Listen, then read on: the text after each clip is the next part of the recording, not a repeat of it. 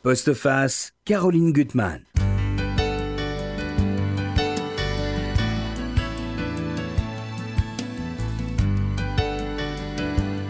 Une littérature qui n'a peur de rien, libre de se déployer dans le temps, de faire coïncider les époques, d'embrasser les mythes, d'explorer les ténèbres et de tremper sa plume dans l'acide, l'acide qu'utilisent les peintres, ceux dont les œuvres se gravent dans notre rétine au point de pervertir notre vision. C'est notre programme aujourd'hui avec mon invité, Oriane Jancourt Galignani, pour La femme écrevisse, publié chez Grasset. Oriane, votre livre, il est incroyable. C'est un livre, pour moi, hallucinant, dérangeant, violemment étrange, avec un imaginaire extraordinaire, parfaitement construit autour d'une famille, les von Hauser, dont l'ancêtre se trouve être la bonne et la maîtresse d'un grand peintre, on ne va pas dire tout de suite son nom, d'Amsterdam. Et là, vous avez écrit ça avec une langue magnifique, où vous jouez sur les odeurs, les matières, il y a du, gras, du, huileux, pour cette exploration du mal. Et je vais vous dire, en lisant ce livre, c'est peut-être une hérésie. Euh, j'ai vraiment pensé à ces textes que j'aimais beaucoup quand je faisais de l'allemand, la naissance du romantisme, qui était le Sturm. Je trouve qu'il y a quelque chose de ça. C'est-à-dire que vous êtes dans la quintessence, quintessence des émotions, des passions, et puis quintessence, c'est ce que recherche le, peintre. Il y a vraiment cette, euh, cet accord-là, cette harmonie-là. Pour moi, euh, voilà. C'est un compliment. Ah, un très grand compliment, euh, je le prends avec plaisir. Alors c'est vrai qu'on vous avait reçu pour un, un livre que j'avais beaucoup, beaucoup aimé, Adamar, qui était publié aussi chez Grasset, où il y a aussi quand même l'idée du secret. Hein, euh, c'était le secret d'un lieu épouvantable d'extermination. Euh, mais il y a toujours le mal qui est enfoui. Enfin, je pense que cette obsession, elle est là. D'ailleurs, je trouve que dans la littérature, c'est très important d'aller explorer ce, ce, qui est caché. C'est un des ressorts quand même du romanesque. Et puis par ailleurs, euh, aussi le dire, vous dirigez avec Vincent Jory une super revue qui s'appelle Transfuge, où vous mêlez aussi les arts, il est question de littérature, mais aussi de, de, de cinéma, de, de théâtre. Enfin, voilà, c'est l'idée qu'il y a des arts, il y a l'art et qu'on ne fait pas de toutes petites séparations. Absolument, absolument, c'est exactement ça. Et c'est mm. ce qu'on va retrouver dans ce, dans ce livre, mm. de toute façon. Alors, d'abord, euh, euh, la construction. Euh, parce qu'il faut dire, et je le dis, c'est un livre très ambitieux, extrêmement virtuose et beau dans la langue, mais qui, est, qui est facile à lire. on passe d'une époque à une, à une, autre. La construction, elle, elle, est, elle est très travaillée parce que chaque fois on passe d'un secret à un autre et euh, on va trouver des échos d'une histoire à l'autre qui se répètent parce qu'il y a une sorte de malédiction. Hein. On, va, y venir. Mais il y a trois époques. Il y a d'abord 1642, c'est le point de départ, et là c'est Amsterdam. Ensuite Berlin, des années quoi, 1920, quelque chose comme ça. Et ensuite une, une époque beaucoup plus contemporaine, toujours au fond dans la lignée de la même famille, qui est la fin des années 90 à Paris. Voilà. Et on va démarrer d'abord avec Amsterdam. Et là, moi, je trouve qu'elle est magnifique, votre description d'Amsterdam. C'est une ville que vous connaissez bien?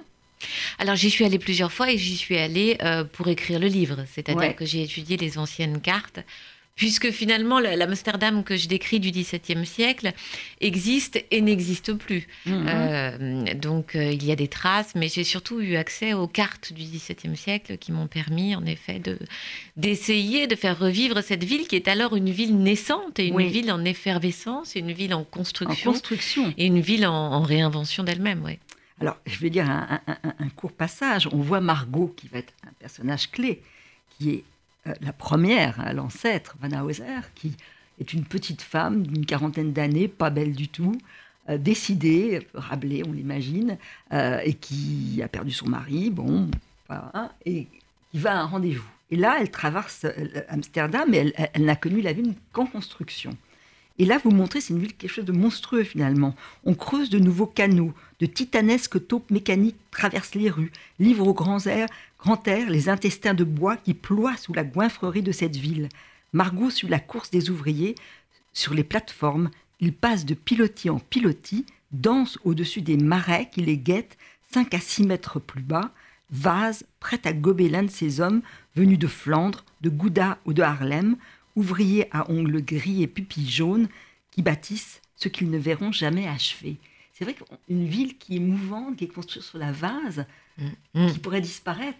Qui pourrait disparaître, mais qui ne disparaît pas et qui annonce euh, le capitalisme, puisque euh, beaucoup d'historiens placent dans cet Amsterdam du XVIIe siècle, ouverte sur le nouveau monde, avec cet mm. enrichissement finalement très rapide, puisqu'on va avoir ces nouveaux, euh, ces nouveaux produits euh, découverts au Nouveau Monde qu'on va vendre et qui vont enrichir très vite. Et les gens d'Amsterdam et des gens du monde entier qui viennent à Amsterdam faire fructifier euh, les, denrées du Nouveau Monde. Et donc on est là dans la naissance du, du capitalisme. Et si je voulais faire vivre ça dès le début, c'est que le capitalisme, et si je puis dire l'argent, mhm. va être aussi euh, une des grandes questions de, ce livre, puisque va les pouvoir alimenter le mal. Voilà. On verra. Et là, vous dites aussi, ça, je trouve ça très beau, que c'est une ville, Amsterdam, à double cœur. Mm. Alors là, c'est dans la naissance, qu'il y a, mm. elle va aller vers un, quartier qu'elle ne connaît pas du tout, le Jeunenbourg, c'est là où, mm. où, se tient son peintre, hein, euh, avec lequel elle a rendez-vous. Et, alors, c'est quoi? C'est un coin de la ville qui est en train de se construire? Ben, C'est-à-dire qu'il y a le cœur historique, où là, on est euh, vraiment dans, les, mhm. dans les vieilles fortunes d'Amsterdam, euh, de la République euh, des, Pays-Bas. Et puis, il y a ce nouveau quartier qui est mhm. celui des nouveaux riches, et où là, il n'y a que des étrangers. Et donc tous ceux qui ont été, parce que pourquoi ils viennent vivre à Amsterdam? Parce qu'ils ne sont pas tolérés ailleurs, et donc ce sont principalement des catholiques et des juifs. D'accord. Mm. Et donc elle va voir un peintre qui va beaucoup. Euh, bon, il va peut-être falloir dire de qui il est inspiré. C'est vrai que c'est très beau parce que vous mettez beaucoup de temps à dire son nom. Oui, beaucoup de temps. Oui, oui, oui, tout à fait. Dans cette première partie, bah, parce que c'est une, parce que je voulais pas. C'est-à-dire à partir du moment où euh, on dit son nom, euh, mhm. il dévore tout. C'est tellement un peintre immense, peut-être le plus grand du siècle d'or que voilà, c'est son nom aurait tout polarisé. Et c'est mieux de le découvrir comme ça. Alors, elle voit un petit homme très agile, mince. C'est vrai qu'on n'a pas d'image finalement. Mm. il a fait des autoportraits, mais on mm. ne le voit pas comme ça, d'une mm. certaine façon. Donc, c'est avec ses yeux. Et, elle, elle arrive euh, avec sa lourdeur qui va, qui va plaire, on va dire son nom à Rembrandt, euh, avec sa, façon d'être là. Elle est là où elle est. Hein. Elle, euh, elle s'installe et elle va prendre beaucoup, beaucoup de place. Hein. elle va faire tout pour lui. Oui, c'est-à-dire qu'il. Euh, Alors elle a existé, c'est ça qui est Oui, oui, absolument. Elle a, elle a existé. Euh, elle est inspirée euh, d'un personnage qui s'appelle Margot Dirks, qui a vraiment existé, qui a vraiment été donc l'une des dernières maîtresses, l'avant-dernière maîtresse de, Rembrandt. Mhm. Et Rembrandt n'est pas foncièrement un homme à femme, hein, mhm. mais il venait de perdre son épouse, Saskia, qui est exactement l'inverse de Margot. C'est une femme fine, délicate, belle, mhm. jeune. Euh, et, euh, et là euh, arrive Margot, qui est en effet une femme assez... Et, on va le voir finalement comment est-ce qu'on sait ça On sait ça parce que dans ces gravures et dans ces tableaux mhm. va tout d'un coup apparaître la silhouette de Margot Dirks, c'est-à-dire la silhouette d'une femme d'un certain âge, parce qu'à l'époque, quand on avait 45 ans, on était d'un certain âge. une femme rablette, vous l'avez dit, une femme euh, un peu ronde, une femme qui va, voilà, qui va vraiment transformer euh, le, visage des femmes de Rembrandt. Et alors, elle s'occupe de tout. Elle est à la fois l'intendante, elle ouvre la porte, elle répond, euh, elle s'occupe du bébé, et, elle va apprendre la gravure. Alors, il y a des, des pages hallucinantes vous avez travaillé la gravure. Comment vous connaissez ça? Comment vous avez cette maîtrise-là? Bah, Ça a été, ça a été une, une, grande recherche. Non, moi, je, dessine. J'ai beaucoup, j'ai beaucoup dessiné évidemment pendant le, le livre, puisqu'il s'agissait en effet de de, parler de, gravure et d'inventer une gravure. Mais euh, je, je, je, ne connaissais pas l'art de la gravure particulièrement. De la transformation, moi je ne mesurais pas Avec les différents bains, ah avec, il y a quelque chose de très technique. Bon, On avance vers la photographie. Oui. Et d'ailleurs, euh, Rembrandt dit souvent à Margot, il lui dit, n'oublie pas que tu es en train de faire la chose la plus précise qui soit. Mhm. Et donc, on est en train de. Et on voit bien qu'aujourd'hui, ce serait la photographie, aujourd'hui plus encore au début du XXe siècle, mais la gravure, c'est la même révolution euh, à la fin du Moyen-Âge que l'est la photographie au XXe siècle. C'est-à-dire mhm. qu'on reproduit les choses dans une réalité totale. Et ça, c'est quelque chose qui va fasciner Rembrandt et, qui va faire cette deuxième œuvre. Voilà. il observe, il, il veut initier cette femme maîtrise. Elle, comprend tout et elle transforme l'œuvre. C'est ça qu'on ne mesure pas. Moi, je ne. Mm. Euh, n'ayant pas de connaissances. Euh, ça m'a fasciné ces, ces pages-là. Et ce que je trouve formidable, c'est qu'on est dans un roman avec énormément de choses vraies. C'est-à-dire que c'est les œuvres qu'il va créer. on va voir tous les sangliers, enfin, tous les, mm. la ronde. Enfin, mm. Il est question de tout ça. De sa situation aussi financière, c'est qu'il a perdu beaucoup d'argent, qu'il est quand même le peintre des notables. Hein, il a besoin de ça. Donc il est obligé de faire une peinture qui est euh, très officielle. Oui, et très en lien avec le bah, La ronde est, un, est une. La ronde de nuit est une, est une peinture politique. Hein. Oui, voilà. Mm. Donc il est obligé de travailler pour les notables et qu'il y a cette femme qui va lui apporter autre chose. Euh, alors de là parce qu'on va avoir beaucoup d'échos. Il y a une personnage qui, Lucie, qui est très important à la fin du livre, enfin qu'on verra, mm. euh, qui va nous donner une autre lecture de cette mm. histoire. C'est ça que je trouve formidable parce qu'il y a l'idée de l'éternel retour. On revient sur des scènes et on les, on les comprend différemment. D'ailleurs, on est d'accord ou pas avec Lucie? Ah oui, oui, moi je ne hein? sais pas si je suis d'accord avec Lucie. Il y a hein. une partie où je suis d'accord et une partie où je ne suis pas d'accord. Alors, on va arriver à ce mystère qu'on va, revoir et, essayer de comprendre de la femme écrevisse, parce que là, vous avez, comment vous avez imaginé ça? Euh, je me suis posé la question, c'est-à-dire qu'il fallait euh, que ce soit l'histoire d'une œuvre d'art qui mmh. bouleverse euh, les personnages à différentes mmh. époques et qui bouleverse le lecteur quand il la découvre et qui moi aussi me bouleverse quand je mmh. l'écris. Donc très vite, j'ai compris que je ne pourrais pas prendre une œuvre d'art existante, surtout de Rembrandt parce qu'on les a tous plus ou moins avec nous. Donc on n'a plus cet étonnement premier, ce choc premier de là. Et donc, euh, donc voilà, donc je me disais évidemment il fallait que ce soit une femme puisque ce serait inspiré de Margot. Il fallait qu'elle ait ce corps inattendu qui a vraiment existé dans les gravures de, de Rembrandt.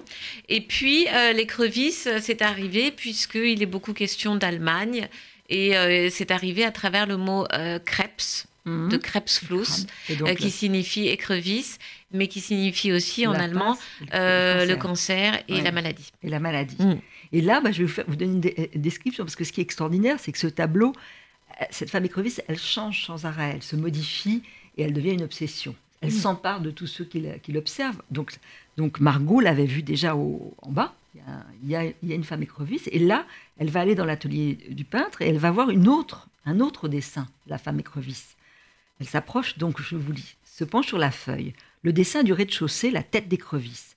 Le mouvement semble être le même, le corps de femme nue donné à voir de plein pied, sans jeu d'ombre, sur le sexe, même tête droite, les antennes qui auréolent sa tête de crustacé se dressent et retombent dans le vide, les antennes qui lui confèrent une majesté. Les mêmes pinces, jetées de chaque côté du corps, l'une à gauche, baissée, inoffensive, l'autre à droite, haute et ouverte une violence possible et contenue, une promesse d'épidémie ou de guérison, le spectre déployé entre les pinces, mais elle a changé, enfin le monde qui l'entoure, derrière la créature, le peintre a ajouté un paysage, quelques arbres, des buissons sombres et une route dessinée au loin. Et c'est extraordinaire parce que cette créature va devenir une obsession chez tous ceux qui vont l'approcher. Mmh, mmh. Ah, et, elle prend vie. Mmh oui, oui, C'est au bord du fantastique sans être du fantastique. Euh, voilà, c'est pas du, c'est pas du fantastique, mais c'est, euh, c'est vrai que c'est, mais parce que je crois euh, qu'une œuvre d'art comme ça peut nous habiter et mm, sans qu'on sache bien pourquoi. Ce mhm. que j'aime bien, c'est que ces différents personnages, Margot qui donc est quelqu'un qui n'a aucune éducation artistique mhm. et ni même aucune éducation d'ailleurs, va, va, va, elle ne sait pas pourquoi, mais être bouleversée par cette image. Et elle se sent vulnérable face à cette image. Au, fil du temps, oui. Au fil du mm. temps, qui va mm. s'emparer d'elle. Hein, c'est mm. ça qui est, terrible. Et, Rembrandt, il, est, il est sans cesse en train de l'épurer, de la, de la retravailler, de la changer. Euh, donc, ça devient obsessionnel. Oui, ça devient obsessionnel. Mais ça, j'ai toujours pensé parce qu'évidemment, il ne peut pas la vendre, il ne veut pas la vendre, il, il veut à peine la montrer. Mm-hmm. Euh, mais j'ai toujours pensé comme ça que, que, il, bon, il peut pas la vendre, il peut pas la montrer parce qu'au XVIIe mmh. siècle, ça n'est pas possible euh, de montrer comme ça une femme nue avec un monstre. Qu'est-ce que ce serait? Qu'est-ce que c'est? Même Jérôme Bosch, il met ça dans autre chose et puis mmh. c'est plus tôt. Euh, mais, euh, mais donc j'ai toujours pensé comme ça que beaucoup de grands artistes avaient des œuvres cachées mhm. qu'ils poursuivaient alors même qu'ils savaient que ça, ça ne pourrait peut-être rien leur apporter euh, comme reconnaissance ou comme. Mais il est en dialogue lui-même avec la femme écrevisse et lui-même d'ailleurs ne sait pas très bien pourquoi il l'a peint. Alors il y a mm. plusieurs indices et c'est intéressant parce qu'on va, on va les creuser ces indices. Euh, elle est liée quand même à son enfance et il y a des lieux d'enfance dans toutes les histoires hein, mm. euh, qui sont assez terrifiants. Lui, c'est, alors je sais pas comment on prononce, Leiden. Leiden, c'est le moulin mm. où il y avait euh, sa mère est surtout un père monstrueux. Ouais, mais ça, c'est vrai. Mm. épouvantable, Mm. alcoolique, Mm. euh, sans arrêt et devenant sourd. Donc c'est euh, c'est là euh, la naissance quand même de, de, de- de l'écrevisse, en tout cas de la femme écrevisse. Et puis on va lui poser des questions. Alors il dit qu'il ne sait pas grand-chose sur les écrevisses. Simplement, c'est qu'elle savez pas, elles, elles ne vivent que la nuit. Elles se réveillent la nuit, comme les chouettes. Et qu'on entend leurs leur, leur, leur pinces, elles sont au fond de, de, de- de la rivière, et surtout elles filent à reculons. Mm. C'est comme l'idée d'un mystère ou de quelque chose qu'on ne peut pas attraper hein, Oui, dans, l'inconscient. Mm. Hein, c'est terrifiant. Oui, oui, puis qui se cache, qui, Qui se, se cache, simplement. Et on l'entend frotter avec ses, Mm. ses pinces. Et puis il y a aussi un souvenir étrange, c'est que sa mère lui raconte le- que quand elle était enceinte, elle, elle a vu la femme écrevisse. Ça, c'est un récit terrifiant. Mm. Au fond, elle le portait Ouais. et, elle a- et dans le récit de sa mère, cette femme écrevisse est bienveillante, ce qui n'est pas vrai. Mm. C'est un- c'est une Non, tromperie. non, bien sûr, ce n'est pas vrai, mais Mhm. euh, c'est sûr que. Mais j'ai toujours euh, pensé que l'enfance de. je veux dire, les, les gravures qu'a fait Rembrandt de son père sont Mhm. des choses effrayantes. Parce qu'en effet, il est devenu aveugle très tôt à cause de l'alcool. Et, euh, et on, on dirait vraiment un, un, un- un mendiant. Mhm. Et euh, c'est très étonnant d'ailleurs qu'il ait, représenté son père comme ça. Il lui, c'est dire comme il ne lui pardonnait rien, ou comme il le méprisait, ou comme Mhm. il, l'a fait plusieurs fois. Et donc je trouve que ça en dit long sur, euh, sur l'enfance de Rembrandt et ce qu'on peut supposer. ouais. Et c'est vrai que ça va se, on va retrouver des lieux terribles. Le Schloss, on verra ça plus tard, Mm. qui est un lieu aussi terrifiant. Et il y a des cauchemars. Euh, il a un cauchemar terrible où justement ce, ce moulin va s'effondrer. Il est complètement dans, sous la poussière. Il y a Margot qui va essayer de le sauver. Et à ce moment-là, d'ailleurs, sa paranoïa va naître. euh, sa main devient une pince et elle, euh, et, et- et- et- et elle s'est complètement assimilée à la femme écrevisse. Oui, Et oui. donc pour lui, Margot va devenir une menace. Et ce qui est extraordinaire, c'est dans votre résonance entre le roman et la réalité, c'est que pourquoi Rembrandt, donc il a eu cette aventure avec cette femme, euh, et il va l'interner. C'est un grand mystère pour moi. Ça, ça a été un des, un des mystères qui a fait que j'ai voulu introduire cette hein. femme. Enfin, il, va, il va il a quand même passé cinq ans avec elle. Oui. Alors les historiens euh, ont retrouvé des papiers. C'est vrai qu'au bout de cinq ans, il il ils se sont séparés. Et là, elle lui a demandé le mariage, comme ça se Mhm. faisait. Euh, elle a été visiblement assez, euh, voilà, elle a, elle a beaucoup insisté. Mhm. Euh, c'est vrai qu'il était ruiné, donc il pouvait pas lui donner grand chose. Il voulait pas l'épouser, etc. Il s'est senti, mais il a quand même signé pour l'internet force et elle est morte en- dans le Spinuis, comme, comme on l'appelait à l'époque, c'est-à-dire l'asile où on mettait les femmes malades, mais aussi les prostituées, les mendiantes, les marginales. épouvantable. Ah oui, Mm. c'est une déchéance épouvantable. Épouvantable. Oui, de Et fait pour un peintre aussi humaniste que Ouais. Rembrandt, et ça tout le monde s'accorde à le dire, ah, quelle on a du mal à comprendre. Et alors, ce qui est très beau aussi, c'est que vous racontez aussi le devenir de son fils, Titus, Mm. qui était une beauté enfant Mm. et qui va servir de modèle.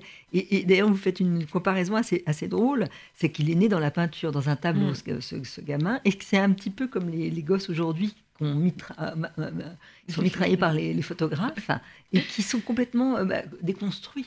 Oui, Hein oui, oui, totalement. C'est des Les enfants qui appartiennent à l'image. Ouais, Mm. Ils appartiennent à l'image. Et, et lui, Titus, il va, il va grandir, il sera moins beau, il perd de sa beauté, il va disparaître, comme le Titus de, de Rembrandt d'ailleurs. Ouais. hein, Ah bien sûr, qui meurt la- à 26 ans. Et Mm. c'est ça que moi j'ai vraiment admiré parce qu'on va voir les œuvres, on va voir Bethsabée, on va voir le sanglier, on va voir euh, le bœuf, comment ça s'appelle le bœuf? Elles peuvent écorcher. Écorché, euh, les trois croix, et, et- et- tout ça dans le roman. Mm. C'est Oui. que tout est là, Ouais. et il y a une petite part de roman Oui, c'est quelque euh, chose que j'aime beaucoup faire, euh, Mhm. c'est-à-dire mettre un peu de fiction dans Oui. ce qui serait sinon euh, quelque chose de l'ordre de- de- de- du documentaire presque. Euh, j'aime bien comme ça déplacer un peu euh, la frontière entre le vrai et le faux. Alors, il y a un autre personnage qui va arriver bien longtemps, euh, dans les années 80, fin des années 90, que moi j'aime beaucoup, c'est Grégoire Van Hauser, Mm. qui est un personnage magnifique, euh, qui est un personnage aussi qui, est né de la souffrance, du non-dit, du secret et de ce que son grand-père euh, Ferdinand dira, cette espèce de nécrose, l'héritage de la nécrose. Mm. Oui, oui, absolument. Bah, C'est-à-dire que c'est toujours euh, pour, pour bien connaître l'Allemagne, pour avoir des origines allemandes et pour connaître un certain nombre de familles allemandes. Qu'est-ce que qu'est-ce qu'on fait quand on est euh, fils, petit-fils euh, de, de, de, de gens qui ont participé au nazisme? Alors euh, là, on ne parle pas des gens les plus connus, hein, on Mhm. ne parle pas des gens qui sont dans les livres d'histoire, mais euh, la famille à laquelle appartient Grégoire von Heuser est une famille qui a financé le nazisme Mhm. euh, qui l'a soutenu, qui euh, l'a soutenu de manière financière, mais aussi de manière mondaine, mais aussi de manière un peu politique, comme pouvaient le faire les grandes familles euh, un peu partout. Et donc, euh, voilà, comment est-ce qu'on vit avec ça, surtout quand on nous l'a jamais raconté. Et c'est un peu ça aussi l'objet de ce livre, c'est la question de la transmission muette. Ouais. Et, de l'histoire, et de la maladie psychique, et, de, et du mal, comme vous dites. Et Ferdinand, au fond, le grand-père, on va revenir sur lui, c'est un personnage terrible. Mais il va à un moment se rendre compte qu'il aurait dû le dire à son petit-fils. Il aurait dû lui dire la vérité. Qu'il lui a caché. Et il se rend compte de ça à 90 ans. C'est donc le grand-père de Grégoire. Et, euh, mais, Grégoire, ce qui est très beau, c'est qu'il a une relation fusionnelle avec sa sœur, Lucie, mm. euh, qui est plus jeune, euh, qui ressent tout ce qu'il ressent. Hein. Et lui, il va prendre la fuite. Et puis après, ça sera celui qui reste pour creuser dans la rivière et découvrir la vérité. Hein, parce qu'il mm. il sait qu'il y a un rôle, il y a quelqu'un qui doit être là pour rester, pour découvrir. Et euh, bon, il est, on sent qu'il a une grande souffrance, il a eu des accès de violence quand il était, quand il était à l'école, enfin il a, il a tellement de choses en lui. Bon. Et pour échapper, il va partir dans un lieu très important qui, qui était une librairie, le Cheshire Book Shop. Euh, c'est à Londres et c'est devenu euh, une, boutique de disques. Mm. Et c'est étonnant, votre, la, description de Londres aussi, c'est mm. magnifique. Mm. et il a une chance inouïe, c'est qu'il va rencontrer une femme qui est, merveilleuse. Enfin, il a, mm. il a la chance de tomber sur elle. Euh, c'est une autodidacte, c'est une fille qui n'a pas d'argent, mm. euh, qui est asiatique. Mm. Euh, en partie. en partie, qui est, très belle, enfin, qui est pleine de, de, vie, de, et, qui, alors vous dites d'ailleurs qu'elle elle a l'érudition de l'autodidacte pour les disques. Enfin, elle, adore la musique, donc elle mêle toutes les traditions. Il y, a, une phrase que j'essaie de retrouver parce que je trouve ça tellement beau là, dans, sa façon de. Alicia, elle prend soin de chaque morceau comme d'une bouture. Mm. Hein, elle est complètement attentive à chaque morceau. Et lui, qui a toujours été finalement, c'est ce que vous montrez après Rembrandt et ce père effrayant, là, c'est, ce, frère et cette sœur, ils ont été totalement abandonnés par leurs parents. Le père Ernst est un espèce de, gros propriétaires euh, sans mm. âme du tout. Mm. On comprendra mm. pourquoi après. Ils sont tout le temps dans la fuite. Ils voyagent sans arrêt, ils s'occupent pas du tout, ils sont à l'abandon. Et, cette jeune femme qui est amoureuse de lui, Alicia, euh, tout d'un coup, il, rentre dans un cercle, euh, dans une confrérie. Et ça, alors c'est la confrérie de la musique. Oui, tout à fait. ça, c'est quelque chose. que j'aime beaucoup. Moi aussi, j'aime beaucoup. Et puis, c'est un moment d'apaisement euh, mhm. dans, un, dans, dans, dans, la vie de, de, Grégoire, qui en effet est très confronté avec son histoire familiale, et puis avec euh, ses propres démons, euh, qui est sans cesse un peu dans, le, dans la lutte. Dans la... Et là, tout d'un coup, il a ce moment d'apaisement qui va durer quelques mois, peut-être un an, avec cette femme. Et, et ça, c'est quelque chose que j'ai toujours admiré chez les passionnés de jazz, puisque mhm. c'est vrai qu'elle est passionnée de jazz et puis de ska, enfin de toute la musique noire. Et, et, ça m'a toujours frappé ces passionnés de musique qui se retrouvent comme ça et comme dans des abris. Alors c'est mhm. souvent dans des boutiques de disques, euh, dans certains cafés. Euh, dans certaines radios et, tout d'un coup quand ils parlent ils sont tellement euh, comme ça passionnés qu'ils sortent de leur histoire et c'est quelque chose de l'ordre de l'amitié mais ça va même au-delà oui c'est pour ça que j'ai voulu appeler ça confrérie et Lucie sa sœur qui, qui voit tout tout le danger que, qui menace quand même son frère. Hein. Elle, voit ses fêlures. Elle, elle, elle, essaye aussi de creuser le secret. Et alors, elle, va trouver au fond une, une, des sources de la délivrance. Elle, elle étudie les, les, l'écrevisse marbrée. Ça existe, ça? Oui, absolument. et, et, c'est étonnant parce qu'elle elle découvre qu'en fait, elle, elle mute, elle n'engendre pas, elle clone et que d'une certaine façon, c'est le secret de la délivrance, parce qu'il n'y a, a, pas de parents. Non. C'est la parthénogénèse. C'est vrai qu'il y a quelques animaux qui sont capables de ça, dont l'écrevisse. Ouais. Euh, elle, elle s'engendre elle-même. Et ça, c'est vrai que c'est le rêve. C'est le Il n'y a pas de père. Euh, il n'y a pas de père. Donc le, danger de tout ces Il n'y a pas d'histoire. Il n'y a pas d'histoire. Elle vit dans le présent. Mm. Elle est sans attache. Mm. Et c'est peut-être ce vers quoi tous les deux de, vont essayer de tendre. Bien sûr, que ça soit Lucie et Grégoire à sa façon. Bien sûr, et Ferdinand après. Je crois que c'est un rêve que tous les, tous les personnages, que en vérité beaucoup d'individus ont, mhm. qui est un rêve peut, sans doute intenable, mais qui est un rêve oui, qui, habite beaucoup d'existence. Alors, il y a, y a une, cette histoire d'amour avec Alicia qui est très forte et qui ne sera pas finie. Il y a quand même des, espoirs dans le, dans le, livre. Et Alicia, elle a un petit garçon, Tom, qui souffre aussi, hein, mm. qui ne peut pas manger, mm. qui qui, ne parle pas mm. et qui trouve du réconfort quand même avec chez cet homme-là, ouais. chez, mm. Grégoire. Et Grégoire, malheureusement, il va être repris par ce démon, euh, le démon de, de, la femme écrevisse. C'est-à-dire qu'il n'arrête pas de dessiner Mm. Pour elle, c'est épouvantable. Elle habite dans un quartier très pauvre, il vit mm. avec elle, mm. qu'elle ne comprend pas pourquoi il est avec elle finalement. Qu'est-ce qu'il fait? Il est enfermé à dessiner sans, cesse, sans cesse, sans cesse, jusqu'à ce que finalement la, maladie s'empare de lui. C'est la, maladie dont il a hérité de son, euh, de, son grand-père. et peut-être de sa lointaine aïeule, euh, Margot. Margot. Parce que c'est aussi ça, c'est la transmission de cette maladie. Euh, qu'on peut appeler schizophrénie, qu'on peut appeler folie, qu'on peut chacun l'interprétera comme il le veut. Mais c'est vrai que ce sont trois histoires où à chaque fois il y a des personnages qui essayent, mhm. dans l'amour, dans le couple, d'échapper un peu à ce qui monte en eux. Et puis, alors, bah, certains arriveront. Grégoire arrive à vivre avec d'une certaine manière. Oui, il, va mm. peut-être s'en sortir, mm. on va dire ça. Et alors, il y a le personnage qui est le plus, le plus terrorisant d'une certaine façon, euh, et, le plus dans la souffrance. C'est Ferdinand. Alors, mm. Ferdinand, c'est ce grand-père qui, après avoir été très malade, a eu la chance d'avoir ce petit-fils Grégoire, mm. à qui il a, il a, donné les clés de l'imaginaire. Hein, en l'emmenant au mm. jardin des plantes, en lui parlant des dragons, en, lui ouvrant le monde de l'imagination. Ça, c'est énorme. Il lui a fait un très beau cadeau. Et en même temps, c'est un homme terrible parce qu'il il, a voulu échapper. Et c'est ça la source du mal. C'est ça, cette famille qui, qui a de l'argent et qui est prêt à financer le diable les nazis. Mm. Euh, et, au départ, il va réussir sa fuite. C'est-à-dire que sa mère voudrait qu'il prenne le costume de l'armée, une mère terrible qui, ne cultive que ses rhododendrons, mm. pendant que son, son mari euh, écrit un livre inlassablement sur Rembrandt.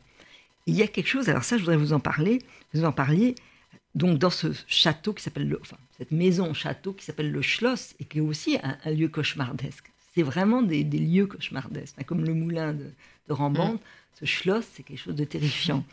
Et je ne savais pas du tout l'utilisation qu'on avait faite de Rembrandt, euh, de ce Julius Langben, qui a écrit un, livre dans les années euh, quoi, 20.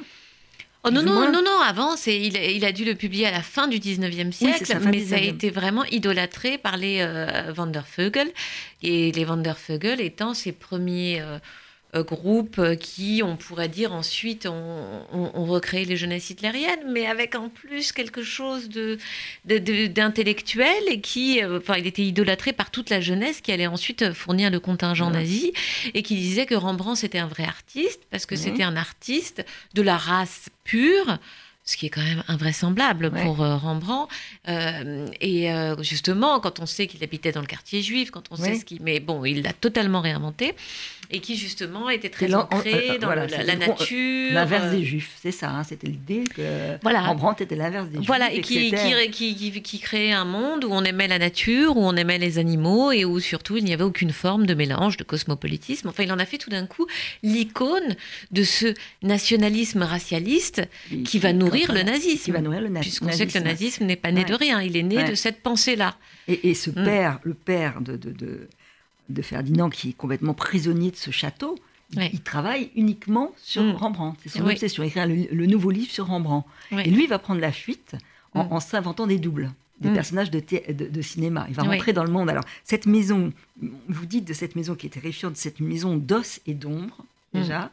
Et malgré l'interdiction de sa mère, qui dit que c'est honteux qu'il n'embrasse pas la carrière euh, militaire, il va entrer euh, dans le cinéma à Berlin. Euh, alors au départ avec, avec empathie, hein, il va jouer avec les plus grands, puis petit à petit, son double maléfique va ressortir. Hmm. Donc son antisémitisme, il va jouer avec pour Lubitsch, c'est incroyable. Ça, on ne peut pas comprendre d'être antisémite dans le cinéma allemand des années 20. C'est tellement absurde. C'est absurde. Mais on voit bien qu'il devient fou. De tous les... Il hmm. devient fou. Hmm. Il entend des voix qui sont contre lui. Hmm. Il prend en haine les personnages qu'il a joués, avec lesquels il dialogue. Il a une sorte de folie. Donc finalement, il peut pas partir. Il peut pas quitter euh, non, il peut pas... sa mère. Il peut pas quitter sa mère. il peut pas quitter cette aristocratie prussienne mhm. hein, que je décris et qui euh, qui a joué un, grand rôle dans le nazisme dès les débuts, hein, puisque euh, j'essaye de raconter ça aussi, c'est-à-dire les grands dîners qu'ils font où ils mêlent les nazis avec euh, les aristocrates qui les ont acceptés alors que les nazis pourtant se disaient socialistes, mais le nationalisme, l'opportunité politique, le désir de pouvoir était le, le, plus fort et euh, on le voit euh, d'ailleurs avec, euh, par exemple, la famille von Chirac. On mhm. sait que von Chirac a été un des, un des, un des, un des grands noms du nazisme pendant la guerre. Et les von Chirac, c'était une de ces très grandes familles mhm. aristocratiques, non pas prussiennes cette fois, mais bavaroises. Mais je voulais montrer comme ça ce, ce rôle des élites qui mhm. auraient pu empêcher, qui auraient pu, et qui, au contraire, ont donné un blanc-seing aux, nazis dès les années 20 il y a cette phrase, il y a un moment où on, comprend ce que c'est que le mal, et c'est lancinant. Vous écrivez Qui ira demander des comptes aux von Hauser. Hmm. Aucun procès n'a été lancé contre eux après la guerre. Personne n'est allé fouiller dans les archives de leur famille pour compter les millions qui ont permis de Hanovre ou de Drost au train de circuler, aux enfants, femmes et hommes d'être gazés, au front de l'Est d'être réapprovisionnés en balles pour tuer les familles ukrainiennes, hongroise, polonaise, creusez un trou et mettez-vous devant. Dos à nous, un par un, nous vous tuerons. Heinrich von Hauser, caporal décoré par le gouvernement, y veille. Le meurtre de masse a un coût, des financiers, des investisseurs, des capitaux qui circulent. C'est terrible, c'est vrai. c'est cet argent-là qui a nourri le massacre. Oui, et on s'est Et on s'est récemment, on a, on a fait, euh, on s'est beaucoup euh, interrogé et euh, sur les entreprises, sur le rôle de mmh. Mercedes, etc. Et c'est très bien. Mais il y avait aussi des capitaux privés, bien sûr. Ouais. Mmh. Et ça, on en parle moins. On en parle moins. Mmh. c'est quelque chose de terrible. Alors, chacun dans les deux frères et sœurs a une, a une façon, en tout cas, de s'abstraire de cette malédiction. Alors, Lucie, elle va revenir à la source même, à Margot, qui est son ancêtre, et dire que finalement, elle a été spoliée par Rembrandt. Euh, qu'il y a une partie des œuvres qui, qui sans qu'elle l'ait inspirée, donc elle a, elle a, créé des œuvres que, que, Rembrandt a pris à son compte. Alors, est-ce que c'est une hypothèse qui peut tenir ou pas? Alors, bah, ah. quand on a lu le livre, on sait que c'est pas vrai. Non, mais c'est Rembrandt qui, qui, a imaginé la femme écrevisse, en tout cas dans, dans le roman. Elle l'a ensuite réincarné, euh, recréé à sa oui, façon. c'est vrai, c'est vrai. Et c'est hum, le sanglier. On dit que c'est elle qui? Alors le sanglier, non, le sanglier c'est lui. C'est-à-dire que hum, euh, il y avait plusieurs choses. D'abord, euh, je voulais que Lucie elle soit habitée par la même colère que son frère, hein, qui est mhm. donc cette colère de, mhm. de, de, de, l'histoire de la famille tue. Et euh, elle ne sait pas. son frère d'ailleurs dit elle est, elle, est, elle est arrivée après la guerre, mais elle veut quand même faire la guerre. C'est un peu, je pensais un peu à Antigone. Euh, elle arrive après, euh, après l'histoire de son père, Édipe, mais elle veut quand même, elle est quand même en guerre, elle est, elle est enragée, elle ne sait pas pourquoi. Mhm. Et donc elle choisit. Euh, et puis elle a compris que dans cette histoire de Margot, il y avait quelque chose qui n'allait pas. Et c'est vrai que c'est incroyablement mhm. violent ce que Rembrandt a fait à Margot. Après, dans sa guerre, elle est aveugle. Mhm. Et ça, je trouvais que c'était intéressant de, de montrer comment est-ce que au bout d'un moment, elle, elle, va trop loin et elle, elle, se trompe quand elle dit euh, Margot a peint une partie de l'œuvre de Rembrandt, c'est évidemment faux. Mais là, elle va trop loin. Elle va trop loin, mais elle a mm. pu quand même ouvrir Rembrandt à d'autres sujets. Ça c'est vrai, mais ça c'est quelque chose. Qu'est-ce que quel rôle ça a dans la vie d'un mm. artiste? Comment est-ce que c'est rétribué? On ne peut pas dire. C'est une muse. C'est une mm. muse, elle a participé sans doute à quelques gravures, etc. Mais au fond, on ne sait pas. Mais euh, voilà, je trouve que ce qui était intéressant dans ce que dit Lucie, c'est que voilà, elle, est comme Antigone, au bout d'un moment, elle ne s'arrête plus. Et donc elle devient Alors départ, un personnage de notre époque aussi, il faut bien le dire. Elle est modérée, c'est-à-dire qu'elle dit à, son mm. frère arrête de faire la guerre. Au début, elle essaye de, de, parce qu'elle veut pas qu'il parte, elle veut qu'il reste près d'elle à tout prix. Mais euh, elle va évoluer vers ce côté, oui, dans la bataille vers la guerre. Elle, va, elle va aller vers ce côté guerrière qui lui donne une façon de, voilà, c'est une façon de se libérer, ça lui mhm. donne une grandeur. Elle a bien perçu quelque chose, mais euh, elle n'arrive pas à garder la mesure et euh, oui, elle devient, elle devient autre chose. Elle devient autre chose. Mm. Et, et, et, Grégoire, finalement, il va euh, avoir une sorte d'apaisement une paix finalement dans, dans l'acceptation de, de ce qu'il est. Oui, alors évidemment, c'est une paix euh, qui, qui, a un prix. Hein. Il a été sous. Alors, ça, vous montrez le, le monde de, de, de, de l'hôpital, à la salle pétrière, où il va recevoir des électrochocs. Ou, mm. euh, mais il va arriver à se rassembler. Enfin, il y a ce oui, moment. Oui, et d'ailleurs, la fin du livre. Euh, elle est belle. Elle est, elle est un peu. Mais euh, on ne sait pas ce qu'il va devenir. On ne sait pas ce qu'il va bah, devenir, mais c'est celui pour lequel j'aurais peut-être le plus d'espoir. Il, mm. y, a de l'espoir. Mm. Déjà, Alicia qui l'aime encore, hein, on peut le comprendre parce qu'il y a des, des... rien n'est jamais dit dans votre livre. Ça, je trouve qu'on y met ce qu'on veut. Mais Alicia, quand il est malade, elle va quand même le voir, elle est toujours là. Puis à un moment, elle va partir, mais elle voudrait qu'il parte avec elle. Et elle part avec son fils, Tom, qui va peut-être aller mieux. Et mm. lui, il ne l'a pas oublié. Hein. il a beaucoup de choses qui, qui ont été euh, bousillées par les électrochocs, mm. mais ça, il n'a pas oublié son mm. amour. Il, lui qui avait été l'homme de la, de la fuite, parce qu'il était parti en Angleterre, retrouvait une trace importante parce que cette librairie anglaise, euh, qui est devenue une boutique de disques, ça a un lien très très important avec son, son grand-père, hein, mm. Ferdinand, ça on le découvre. Et ça c'est beau la façon dont vous tissez des liens dans l'histoire. Hein. Et là, à un moment, il, écrit à Alicia, euh, tout le monde ne peut pas fuir, il en faut bien des gens pour rester, pour tenir les murs, pour arpenter les forêts, pour creuser le sol. Il en faut des mains pour dénicher ce qui se dissimule dans le lit des rivières, ce qui s'agite et file à reculons, ce qui, si on ne l'arrête pas, nous fera tous basculer. Ça, c'est le pouvoir quand même de la femme sûr. Qui, est, terrifiante. Donc lui, il a, il a, quand même le courage maintenant de lutter. Oui, absolument. que tous les il a compris, il a compris quelque chose. Oui, et puis c'est le seul de mmh. tous ces personnages qui a véritablement compris compris ce qui se jouait dans cette gravure, ce qu'annonçait cette gravure, ce qu'elle annonçait à cette famille de maladies mhm. intérieures, de fragilité, etc., mais aussi ce qu'elle représentait dans l'histoire et dans l'histoire de la famille. Et ça, je crois qu'il a compris tout ça, parce que Ferdinand a fini par lui dire. Et. Euh, et voilà, c'est pour ça que je suis assez optimiste pour lui, pour l'avenir. Et, Ferdinand est aussi un personnage quand même très intéressant, parce qu'il y a un moment où il est vraiment abject, il va mm. sortir euh, « Je suis un antisémite naturel mm.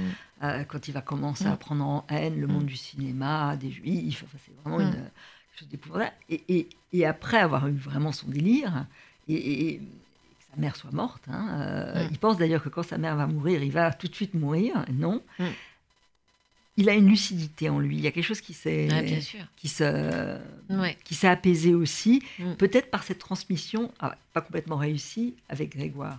C'est-à-dire qu'il a raté quelque chose, mais il lui a transmis quand même quelque chose. Oui, et puis euh, mais son antisémitisme est quelque chose. On voit bien comment sa folie personnelle a rejoint la folie euh, collective. Mm. Et ça, c'est, mm, je pense que c'est quelque chose qui, qui, arrive d'ailleurs euh, aussi dans les sociétés, dans l'histoire. On voit comment est-ce que des gens fragiles, tout d'un coup, sont galvanisés par un courant de haine qui traverse la société et qui, ça on le voit, on le voit encore aujourd'hui dans d'autres circonstances. Hein. Les, fous sont les premiers euh, missionnaires euh, de la haine. Mhm. Et, ce qui est aberrant, c'est que il aime une juive, il doit sa carrière à des juifs, il est passionné par la culture juive au début, par le cinéma, etc. Et tout d'un coup, il va dire je suis un antisémite naturel, ce qui est complètement fou. Mais voilà, on est, on est dans l'ordre de, l'irrationnel. La femme qu'il aime. Il, va, la sacrifier, il va, essayer de pas l'aider. Il va, essayer parce que mm. c'est un rêve fou, c'est qu'il est aveugle de l'entraîner dans sa famille, de l'épouser, de le montrer à des gens qui ne peuvent que la haïr. Oui, famille, ça, il ne comprend pas. Sont, ça, c'est les, lieux du mal. Enfin, ah oui, cette famille, elle est effrayante. Euh, et c'est ça, la force de votre livre, c'est de, de, en montrant l'idée d'une malédiction, de lieux qui peuvent être hantés par le mal, d'être très réaliste.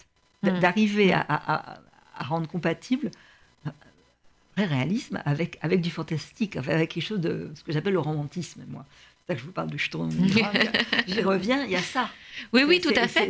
Mais parce que c'est vrai, c'est vrai, euh, j'en parlais avec une lectrice euh, l'autre jour qui m'a dit, vous savez, euh, au début je me suis dit, c'est pas possible, ces gens-là, ça n'existe pas, les, les, les mais si. Mais oui. Et c'était parfois, voilà, les choses ont été dites, ont été vécues, ont été dites à haute voix comme ça, et elles, mmh.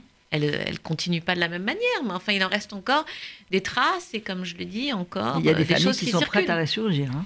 Ça, on le voit aujourd'hui. Oui, j'en suis sûre. Ah j'en suis sûre. On l'a vu, bah, on a vu encore dans la, ce, député de l'AFD. Euh, ce que vous dites nécroser, mm. c'est une bonne formule parce que les mm. choses, elles, réapparaissent telles quelles.